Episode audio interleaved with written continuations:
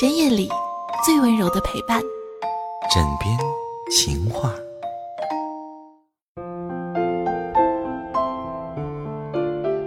简七说，与朋友们聊到爱情与婚姻这样的话题，最牢靠的婚姻关系不是怦然心动、风花雪月，而是思想深处的价值观乃至外在的条件匹配。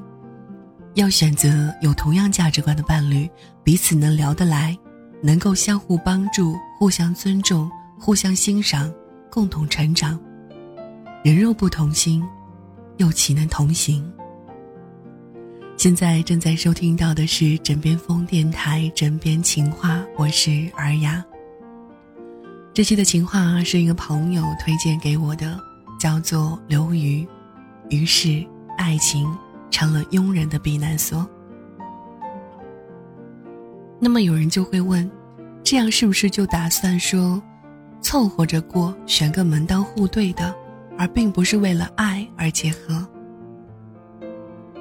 这个问题不禁让我想起了若干年前刘瑜的这篇文章：冲动、刺激、纠缠，还是痛苦？轰轰烈烈才算爱？昼颜中。和北野究竟是纯纯的真爱，还是两个自卑而平庸的个体抱团取暖？真相如此冷酷而坦白，自我是一个深渊，它如此的庞大，爱情不可填补。哈里先生二十六岁，他有两岁的儿子和怀孕六个月的妻子，他曾是全国篮球明星，但目前在超市里卖果皮刀。哈利开车狂奔在高速公路上，这是一个普通的郊外黄昏。他本来应该去爸妈家接儿子的，但是他实在是希望明天早晨能够醒在一片白色的沙滩上。于是他拐了个弯儿，拐上了高速公路。哈利此刻很累，因为他在公路上迷路了，因为他开了很久，还是在美国东北无穷无尽的小镇上。时间是一九五九年，哈里先生的外号叫兔子。《兔子快跑》是厄普代克的兔子系列小说的第一本该书的封面是这样的介绍它的内容：二十六岁的哈利被困在二流的生活当中，一个酗酒的妻子，一个到处是脏碗盘的房子，一个诱饵和一份毫无意义的工作。意识到自己无力改变这一切，他从自己冰咒的家里逃跑了。当然，兔子没能跑远。一个不甘平庸的男人试图从二流的生活当中私奔，但是作为一场私奔，他缺少一个女主角，一个地图，一个敌人，一个明确的目的地，一种悲壮感。总之，他缺少传说中私奔所需要的一切构件。于是，在公路上狂奔了一夜之后，他回到了小镇。他没有回到妻子的身边。路上，他认识了妓女 Rose，他跑去跟她同居了。在跟她同居了几个月后，他又跑回了刚刚生产的妻子身边。跟妻子共处几天之后，他忍无可忍，又企图跑回露丝身边。在新生女儿意外死去之后，他又跑回了妻子身边。在女儿的葬礼之后，他又回到了妓女的身边。总之，整个小说当中，兔子先生一直在妻子和情人之间跑来跑去。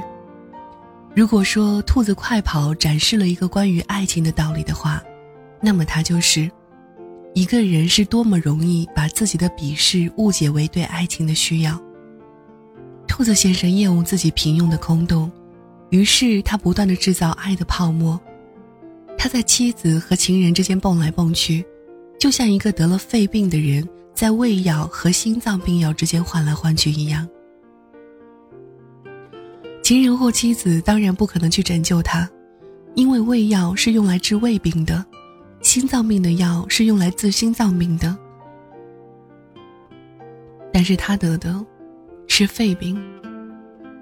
爱情的伟大之处就在于它可以隐蔽的一个人的空虚；爱情的渺小之处在于它可能屏蔽在空虚而已。于是，解决自我的渺小感，爱情只是伪币。又让我想起了电影《好女孩》，女主角和兔子一样，是一个小镇上的售货员，她也和兔子一样风流，在丈夫和情人之间蹦来蹦去。但她的问题不是如何在道德和风流之间进行选择，甚至不是如何在丈夫和情人之间进行选择。因为，其实他并不爱两个人当中的任何一个。他的问题仅仅是如何用他的爱来遮蔽自己的平庸。他的风流不是风流，是恐惧。也许任何人的风流都从来不是风流，是恐惧。我想，之所以永远有这么多人在忙着到爱失去、爱抱怨、爱唠叨。除了伟大的化学反应，还因为爱情是成本很小、进入门槛很低的戏剧。如果要以作为一个企业创造一个艺术品、解决一个科学难题、拯救一个即将毁灭的物种来证明自己，所需才华、意志、毅力、资源、运气太多，而要制造一场爱情，或者是那种看上去像爱情的东西。只需要两个人的一点荷尔蒙而已。于是，爱情成了庸人的避难所。于是，爱情作为一种劳作密集型产品，被大量的生产出来。说到底，一个人要改变自己太难，改变别人更难，剩下的容易改变的，只是自己和别人的关系。在一起，分手，和好。再分手。第三者，第四者。枝繁叶茂的爱情，让一个可忽略、可被替代、可被抹去而不被察觉的存在，看上去几乎是像在生活。这也是为什么我始终没有办法喜欢上兔子先生。我不知道他这样在两个女人之间跑来跑去有什么可亲或者是可爱的地方，甚至有什么值得被书写的地方。也许厄普戴克先生看中的正是兔子先生的这种无力感吧。他在为二十六岁的兔子写完《兔子快跑》之后，还为三十六、四十六、五十六岁的兔子写下了《兔子回家》，兔子发了，兔子安息。据说很多人从兔子系列当中看到了二十世纪美国中产阶级灵魂变迁史，但人在爱情中逃避自我的习性，似乎和二十世纪美国或中产阶级没有什么必然的关系。我看到的，只是，自我是一个深渊，它如此的庞大，爱情不可填补。这是微信上面分享的一篇文章。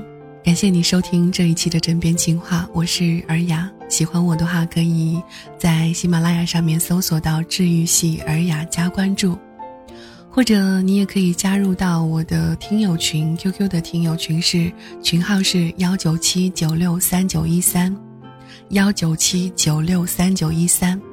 我还是那句话，如果你加进来要退的话，那么我希望我们还是不认识。如果你加进来，愿意跟我聊聊天，愿意让我的声音陪你很久很久，那么我会很开心。